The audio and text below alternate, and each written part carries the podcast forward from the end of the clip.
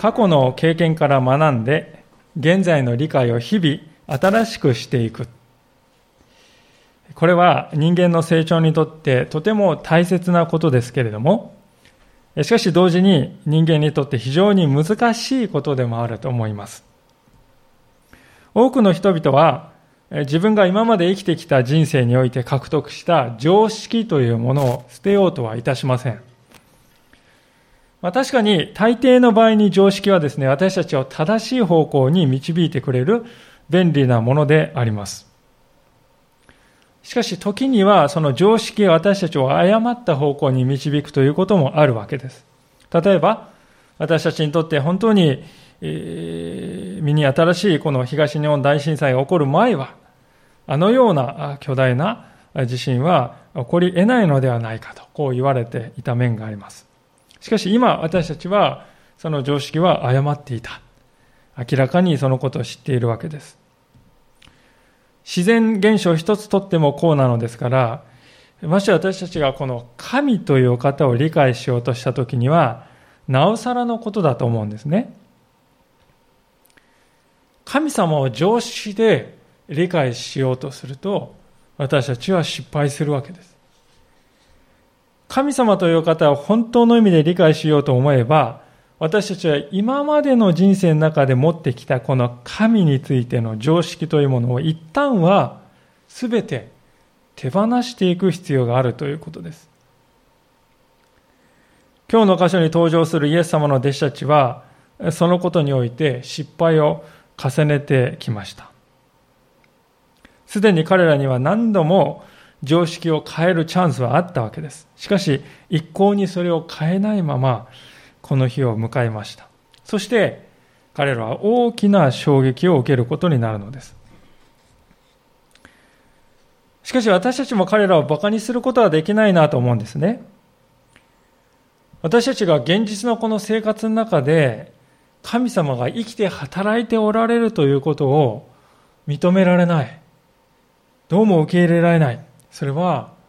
弟子たちと同じことをしていることになるのではないか。と思うんですね。じゃあ私たちは一体どうしたらいいのかと。その秘訣を今日も聖書から教えられていきたいと思います。さて、今日の箇所はですね、イエス様が集まった人々を解散させるという場面から始まっていきます。えーマルコの6章の20、ごめんなさい、45節のところを見ていただきたいと思いますが、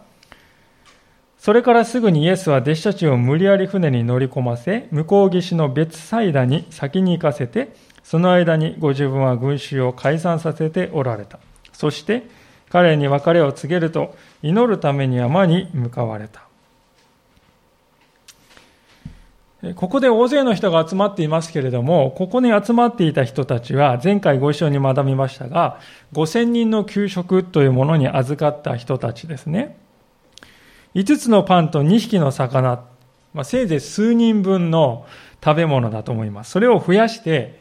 えー、大の大人の男性だけで5000人にもなる集団をですね、満腹させるという驚くべき奇跡をイエス様は行われました。で、今日のこの始まりの場面は、その余韻もですね、まだ冷めやらぬ中でありましたけれども、イエス様はすぐにこの弟子たちを船に、えー、まあ、押し込むようにして乗せて、別サイダという村に行かせております。まあ、この別サイダというところがそれまでいたところとどういう位置関係にあるかというと、まあ、今地図をお見せしますが、こういうことになるわけですね。オレンジ色のこの丸のところが、ですね、えー、現在いるところであります。えー、そして黄色の丸のところがこの別サイダーですね、目的地になるわけです。まあ、間はですね、このオレンジと黄色の間は6キロから7キロぐらいで、それほど遠くないわけですね。順調に行ったら1時間か2時間ぐらいで着くと思います。イエス様はですね、ここに弟子たちだけで行けばですね、まあ、イエス様、みんなイエス様を目当てに来ているわけですからね、弟子たちだけで行かせればそこで休めるだろうと彼らは先に送り出したわけですね。そして彼らを送り出したイエス様は今度は一人で山に登られた。その山はこの赤い丸のところだと思います。大体この辺りだと思います。大体この400メートルぐらい登るとですね、このイエス様が登られた山があるわけですね。で、この山の上に登られてイエス様はですね、そこで、え、お一人で、え、何時間も祈りの時を持つわけであります。今日の箇所はですね、え、この後に起こる湖の上を歩く奇跡がとても、ま、強力なインパクトがありますので、私たちはその前にイエス様が何をしていたかということをちょっとね、こう簡単に通り過ぎてしまいがちですけれども、しかし皆さん、イエス様は夜通し祈っておられたということを聖書は書いております。イエス様は何を祈ってたんだろうか。まあ、おそらく物分かりの悪い弟子たちのことを取りなしていたとか、あるいはまた、イエス様がね、ですね、宣教していくと、そこら中に人生に悩む人がおり、病の苦しみにあえいでいる人たちがもう溢れている。その現状に心を痛めて、お祈りする。またあるいは、つい先頃起こりました、神の預言者のヨハネはですね、自分のメンツのために、殺してしまうですね、王が支配している、地方、その地域を支配しているという現実。まあ、この地上を見渡すと、そういうですね、こう、あらゆる類の罪の結果を、があって、イエス様はですね、心痛めておられた。そのことをイエス様は取りなし、祈られたということは間違いないだろうと思うんですね。ただ、この時イエス様が一番時間を費やして深く祈られたことはですね、おそらくご自分の働きをこれからどのように進めていくべきかということだっただろうと思うんです。私たちはですね、聖書を読んでいきますと、イエス様は神様なんだから全て知ってたんじゃないんですか、ね、やることなすことも最初から全部分かっちゃってたんじゃないなかったんでしょうかって思いますけれども、これは大いなる誤解だということをぜひ、えー、知っておきたいと思うんですね。イエス様はスーパーマンとしてこの世に来られたわけではない。私たちと同じ人としての限界を持ってこの世に来られた。神様ですから罪は一つも犯されなかったけれども、しかし罪の誘惑は絶えることなくイエス様にですね、押し寄せてきていたわけですよね。私たち同じように。あの荒野でですね、サタンがイエス様に近づいてきて40日間の断食の後に近づいてきたあの場面を皆さん思い出してください。イエス様は私たちをはるかに上回る強力な誘惑を経験しておられたわけです。ですからイエス様は祈りが必要だったということです。この時もイエス様は大きな誘惑にさらされていたと思うんですよね、皆さん。何しろ5000人もの人々にですね、ほとんど何にもないところから食事を提供するという目覚ましい奇跡をイエス様は行ったわけです。ですから、私はこんなことができるんだ。この力を用いれば、用いれば、並外れたことができるではないかと。そう思ってしまう誘惑に、イエス様は絶えずさらされていたわけですね。実際45節はですね、今日の最初の箇所は、イエス様は群衆をですね、わざわざ解散させたって書いてるんですね。解散させたっていう。これはどういう背景にあるかという、人々はみんな自分からは帰ろうとしなかったっていうことです。なぜ帰らなかったかっていうとですね、彼らはこの奇跡を見てですね、このイエスという方を持ち上げて、あの憎いローマ帝国を倒して、祖国を取り戻すこの英雄として、このイエスという人を祭り上げようじゃないかっていう、そういうですね、この不穏な動き、野心というものが人々の中に広がっていたんですね。皆さん、これはとても大きな誘惑じゃないでしょうか。お前には人々の指示があるのだ。彼らの願いを聞いてやれ。世の中の英雄は皆そうしているではないか。自分に注目を引きつけろ。そして立ち上がるのだ。まあ、そんな囁きがイエス様の耳には絶えずですね、聞こえていただろうと思いますね。でもちろんそういうことをすれば、イエス様の本当の目的である全人類の罪のために十字架においてその罪の身代わりとしてご自分を捧げるという、罪の贖いをするというイエス様の目的を台無しにするものでありました。ですから、イエス様はですね、こうした誘惑に勝利するために祈る必要を覚えたんですね。イエス様は、何をするか最初から全部分かっちゃってて、何も考えないでパパってできたわけではない。どこに行くべきですか？何を語るべきですか？どんなことを行うべきですか？父よ、その道を指し示してくださいと求めて、父なる神様に切に祈っておられたのです。イエス様は祈りなくしては何事もなさらなかったということです。皆さん、天の父の御心を知るためには、イエス様でさえもこれだけの祈りの時が必要だったということですよね。この事実を知るときに私たちはどうもこのいずいというかね、えー、落ち着かない気分になるんじゃないでしょうか。というのは、イエス様は一番祈らなくてもいいはずの人がね、一番祈ってるんです。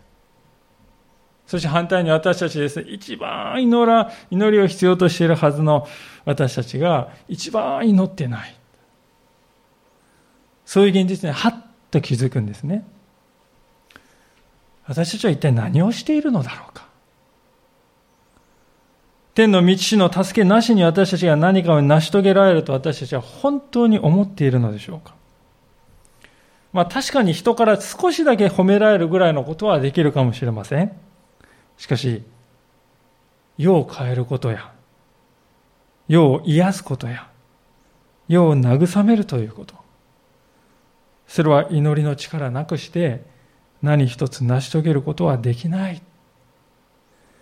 聖書のどこを開いてもですね、祈りなくして始まったですね、働きが豊かに豊かに実を結んだという、実を結んだという、そういう事例はないんですよね。彼ら横にこぎ出した弟子たちの姿を見るときに、それは明らかではないかと思うんです。47節をご覧ください。夕方になった時船は湖の真ん中にありイエスだけが陸地におられた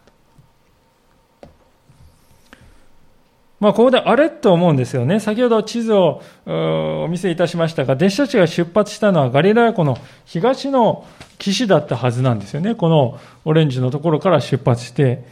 わけであります。本来ですね、船はこのここから岸に近いところをですね、こう北の方に辿っていくはずであります。しかし、実際はですね、船はこの湖の真ん中にですね、えー、緑の矢印のようにえ移動してしまっているわけです。つまり西に進んでしまっているわけですね。これはどういうことかというと、東からですね、強い風が来てですね、煽られて、そして船が流されて漂流してしまっているということであります。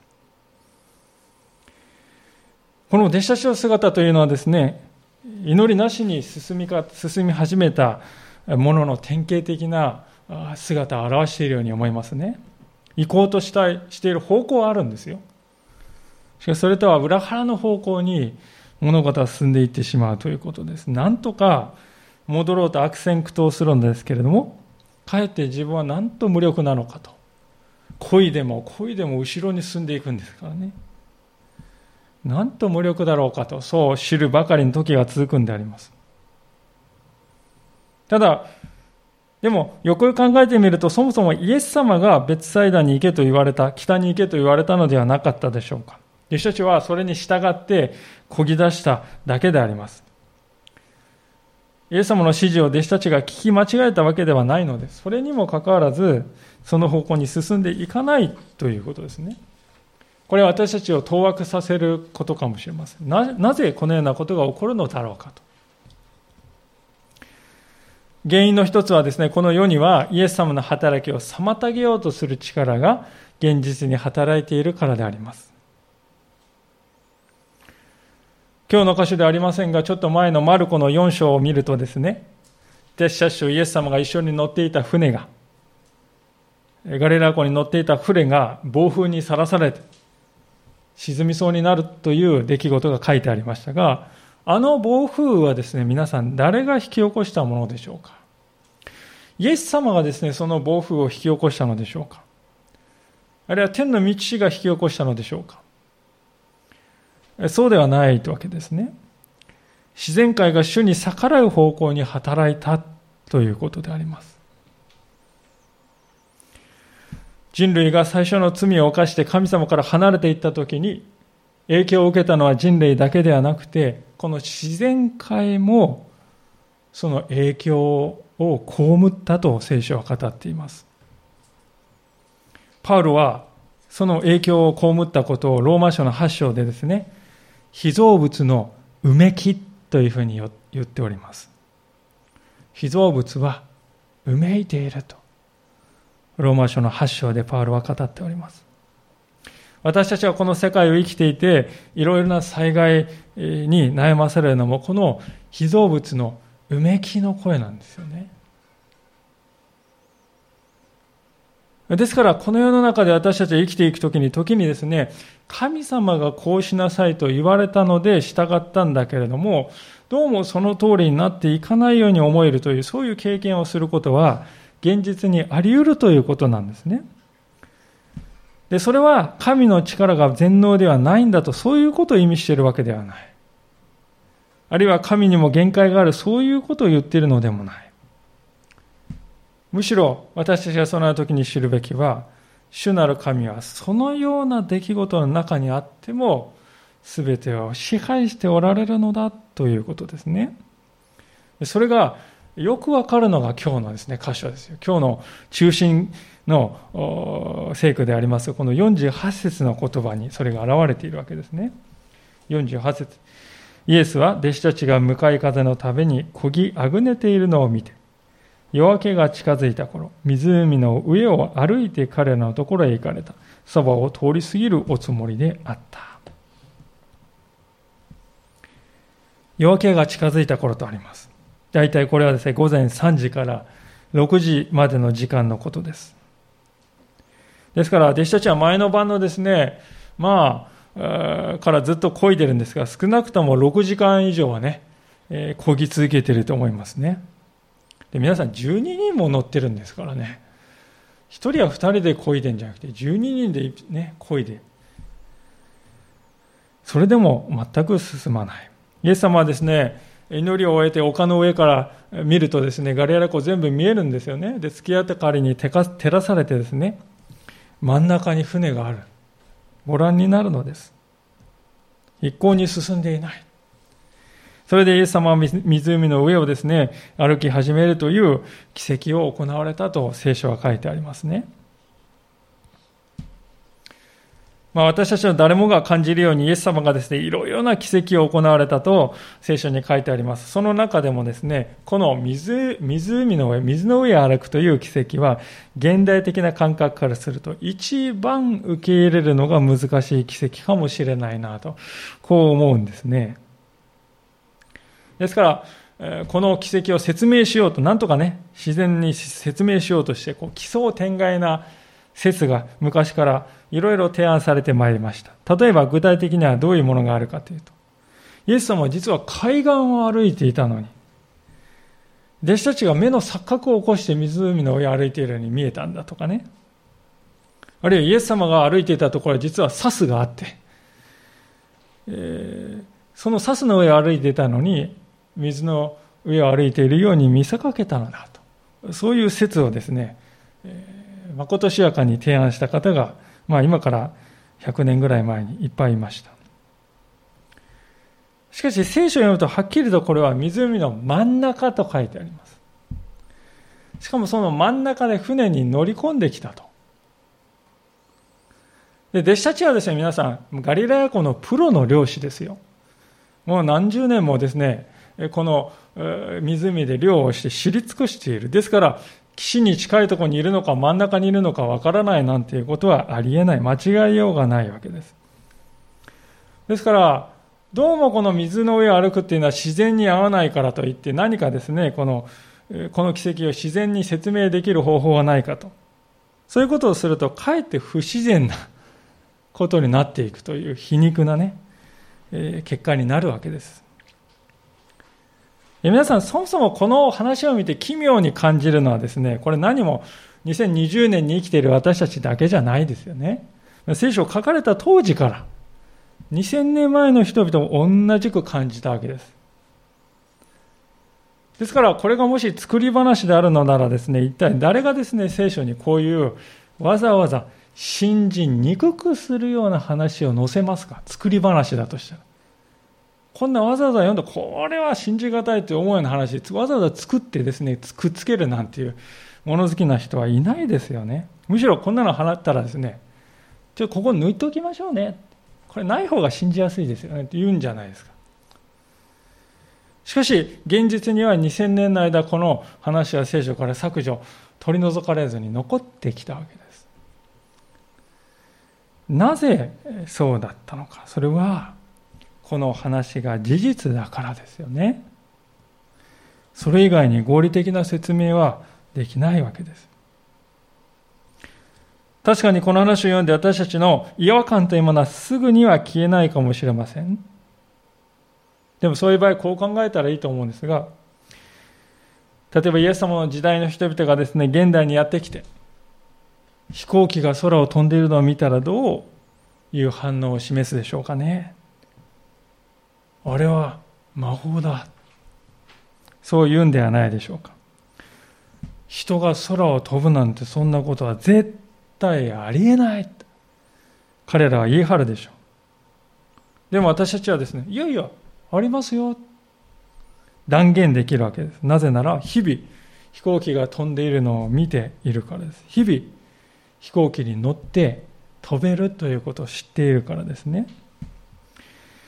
同じことが湖の上をイエス歩くイエス様にも当てはまるように思うんです。イエス様にとってはこのようなことは明らかなことであります。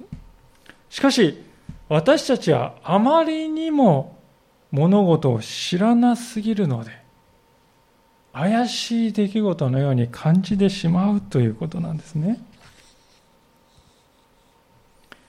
そもそも聖書という書物は皆さん、初めの初めのところで神は宇宙を創造したお方であると言っておりますね。もし神様はそういうお方であるのなら、ね、地球という宇宙から見ればちっぽけな星の、そしてガリラヤ湖という地球全体から見ると本当にちっぽけな湖の、その上を歩く。宇宙を作られた神にはそういうことはたやすいことでしょう。もしできないとすればそれは論理的な矛盾であります。でも、多くの人がこれと同じようなことを考えているように思うんですよね。聖書を読んでですね、どうでしょうか皆さん。確かに神様はね、世界を作ったかもしれませんよ。でもね、その神様は私のこの人生の難しい問題には解決を与えることができないんですよ。そういうふうに考えている人が多いんじゃないでしょうか。皆さん、これは明らかな矛盾であります。宇宙を作られたお方がこの私の人生の問題は制御できない。それは矛盾ですね。しかし、案外多くの人がそういう自分の中に矛盾があることには目をつぶって、聖書どうもこれおかしなことが書いてありますよというわけです。中にはクリスチャンでありながら、どうも奇跡がね、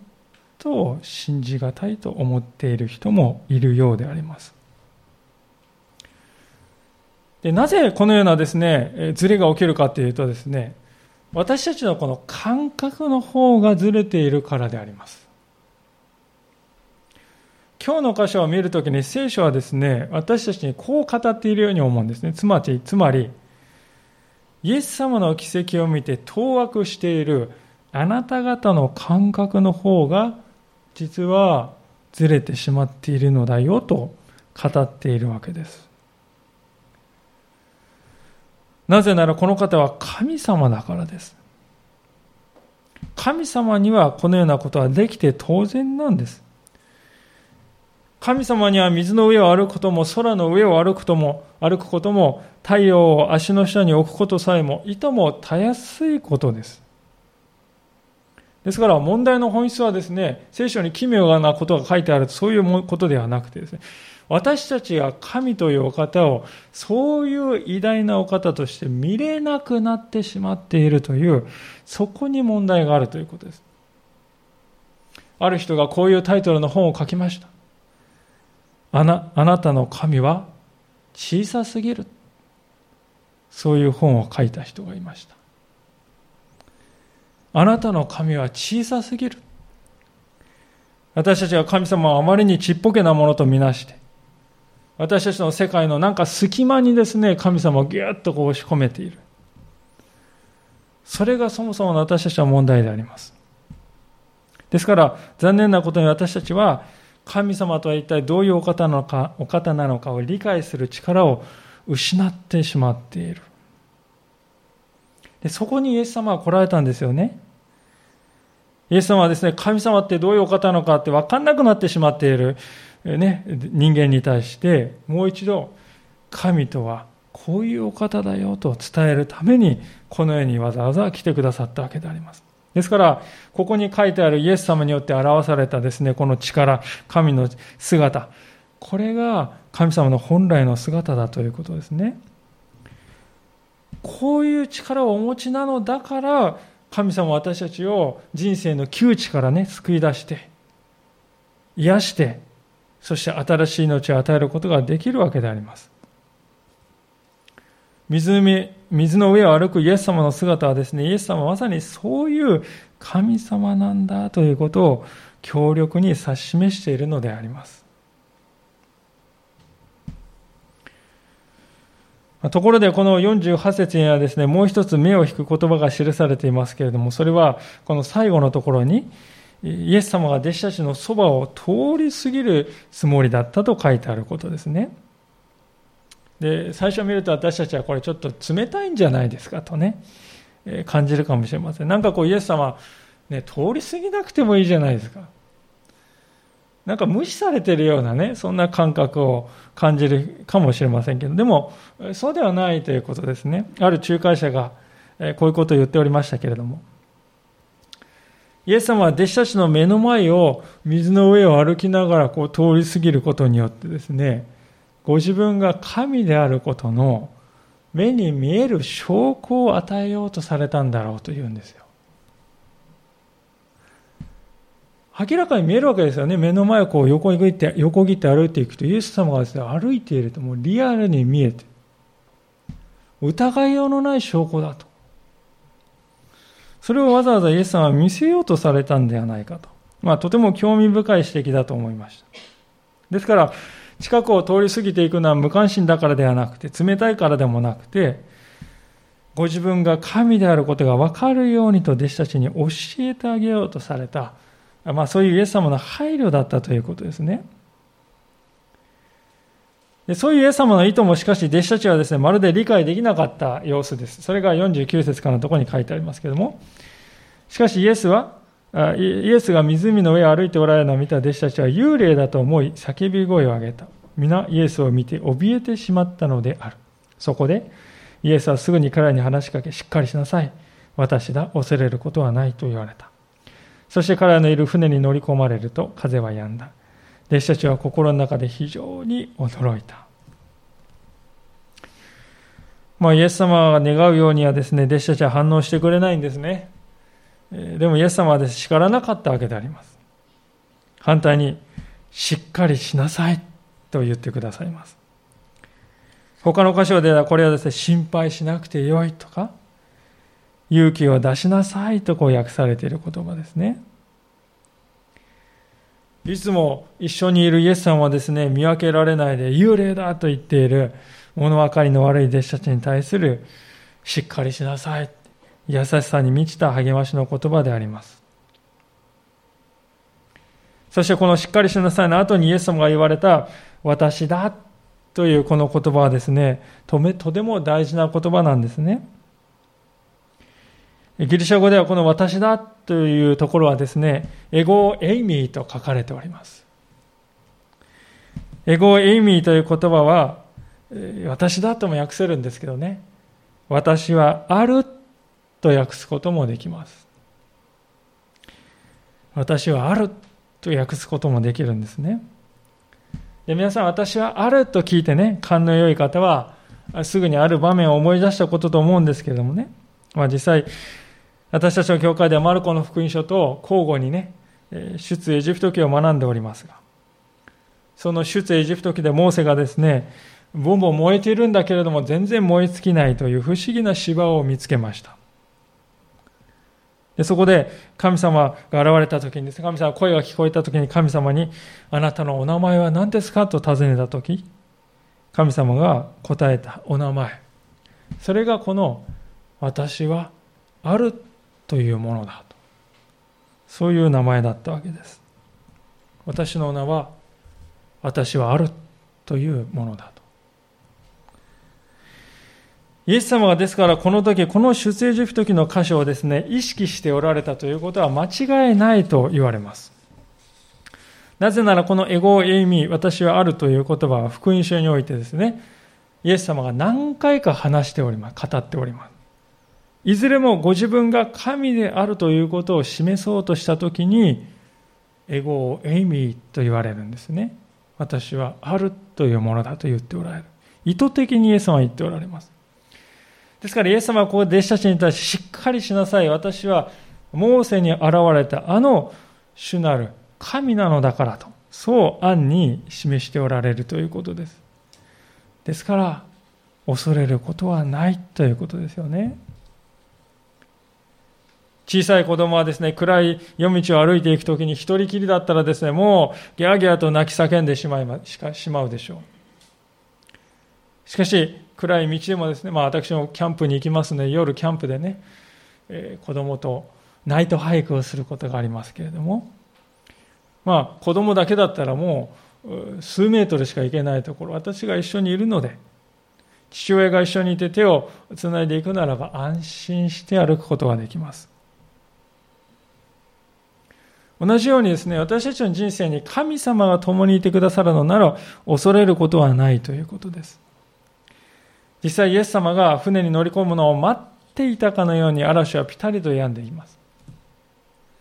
自然界も神様の手のひらの中にあるのだと聖書は語っていますね。弟子たちはしかしこのことはさっぱり理解できませんでした。マルコはそんな彼らの現状を次のように記しております。52節彼らはパンのことを理解せず、その心がかたくなになっていたからである。この書き方っていうのは皆さん明らかに弟子たちを責めていると思うんですね。イエス様は先ほど弟子たちを責めておられないと言いましたが、聖書を書いた人はですね、彼らを責めていると思います。無理もないことだと思うんですね。弟子たちはつい半日前ですよ。半日前、イエス様はほんのわずかの食べ物を増やして5000人を腹いっぱいにさせるという、そういう奇跡をね、見たばっかりですよ。明らかにそんなこと普通の人にはできない。イエス様はそれを行って、しかも間近で見て手伝ってね、増える様子を全部見ていた。それが彼らです。でそういう経験をしたらイエス様は水の上を歩いていた、ああ、あれね、あそこに歩いてるのあれイエス様ですよ。私たちを助けに来てくださったんだ、ありがたいなそう言っても良さそうなところなのに、彼らは反対に、幽霊だ助けてくれと叫ぶわけですね。そしてイエス様はですね、来たら来たでですね、乗り込んだと同時に風が止むとですね、まるで初めて奇跡でも見たかのようにですね、驚愕しているわけですよね。一貫性がない。この彼らの姿は一体どうしたことでしょうか？イエス様が最初から船に乗っておられたらよかったんですよ。後から来るからこういうことになるんです。いや、そうではないと思うんですね。マルコの4章の先ほど申し上げましたけど終わりのところでは同じガリラヤ湖が舞台で嵐を鎮めるイエス様の奇跡が記されておりますけれどもその時イエス様は弟子たちと初めから一緒に乗っておられたのです。それでも弟子たちの反応は全く同じでした。恐怖にとらわれてしまってそしてイエス様は自然を支配する力を示されると驚愕してですね後ずさりするんですよ。つまりイエス様が一緒にいようが一緒にいまいが、弟子たちの反応は何も変わってない。何かが根本的にずれています。一体何がずれているのかというと、それはイエス認識というものですね。イエスとはどういうお方なのかというその理解が根本的に誤ったままでいて、それを変える用意ができていないということです。ある解説者がですね、この弟子たちのあり方について次のように語っておりますけれども、それは、信仰の小ささと心の堅くなさは、マルコにおいて、弟子たちが常に持っている二つの罪だとされている。心の堅くなさとは、霊的な理解力が欠けているということであり、学ぶ用意ができていないということである。皆さん、学ぶ用意ができていないということ、これこそ弟子たちの根本的な問題でありました。イエス様に学び、自分の常識を日々書き換えて成長していこうというその姿勢が弟子たちにはなかったということなんです。結局のところ信仰の要点というのはここに尽きると思いますよね。皆さんは今日ですね、礼拝に来られて、学ばせていただこうという思いで神様を礼拝しておられるでしょうかそれとも、この時間をやり過ごそうという思いで礼拝をしたり、あるいは取捨選択して良いものは聞くがそうでないものは心を閉じる。そのような思いで聞いているか。そこが問われているように思うんですね。もし私たちが学ぶ心を持っているのなら、私たちは成長していくことができます。日々新しく主を知り成長していきます。しかし、その心がないのなら、たとえ私たちが何十年間神様を礼拝したとしても、神様を知ることはできず、成長していくこともない。弟子たちを見たら皆さん明らかじゃないですか。あれほどの奇跡を何度も何度も見ても、彼らはイエス様が神であるということを悟らなかったのです。心が堅くなだった。自分の常識を書き換えて、自分の実際の生き方を変えていこうという柔らかい心がなかったということですね。先日学校でですね、授業参観がありまして、まあこういうコロナの時期ですからね、一人一度に5人ずつ10分以内とか細かく決まってるんですけどもね、まあ短い時間でありますが見学させていただきまして、1年生のクラスに来ました。みんな本当に小さくて可愛いですね。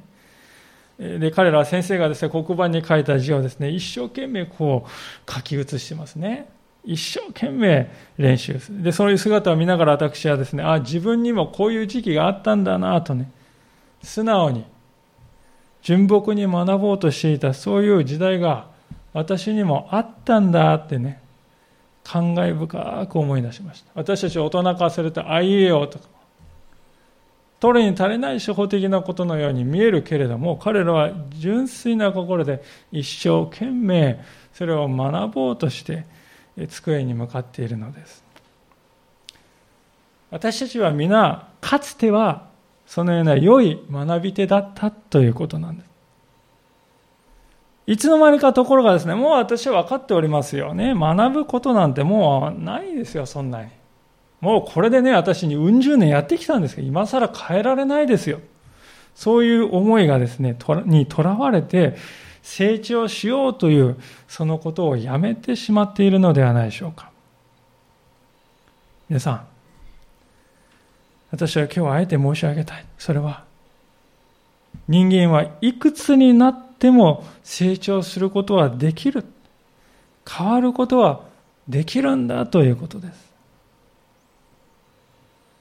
ただ神様に対して心を開いて学ぼうという心で聖書に聞いていくのなら必ず神様はあなたの人生を新しくしてくださる。一方でもし神様に対して心を閉ざして学ぼうとする心や聞こうとする心を持っていないのならば何百時間聖書の話を聞いてもそれは力にはならないということですね。今日の最後の部分でイエス様一行が結局最終的に着いたのは、当初の目的地とは反対の方向の、ゲネサレの地だったとですね、書いてあります。この青い方向にですね、え、弟子たちは最終的にはたどり着いたわけであります。56節。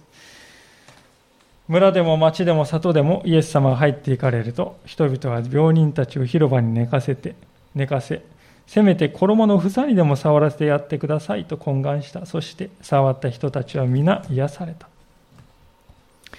素晴らしい光景じゃないですか皆さん。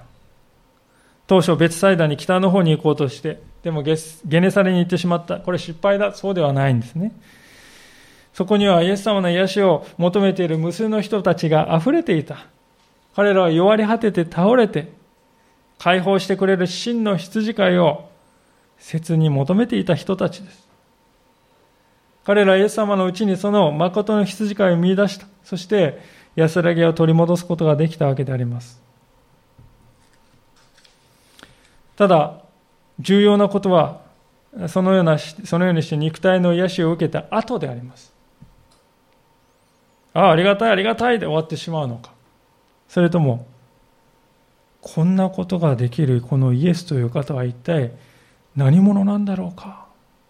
そう考えるのか。そこに人生の分かれ道がありますね。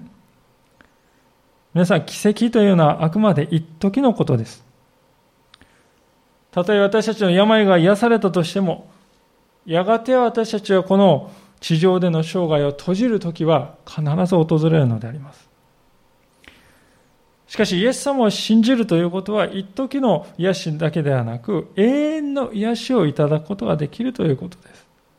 ですから私たちは、一時の癒しに満足しきって生きるのか、それとも、それを足がかりにして、永遠の癒しを求めていこうと心に決めるのか。このイエスという方に生涯従っていこうという、そういう思いを持って、イエス様に近づき、イエス様の衣の端に触れるのか。それともね、ともかく私はこの一時のこの問題がクリアすればそれでいいんですからと、そういう思いでイエス様に近づくのか。そのことが問われているわけです。今日の箇所を見るときに聖書は私たちにですね、イエスというお方はまさにその永遠の癒しを与える力があることを力強く語ってくれております。水の上を歩くということ。これは神にしかできないことであります。この方に私たちは人生をお任せして歩んでいくのか、それとも私たちは自分を頼って生きるのか、聖書はそのことを私たちに今日問いかけているのではないでしょうか。お祈りをしたいと思います。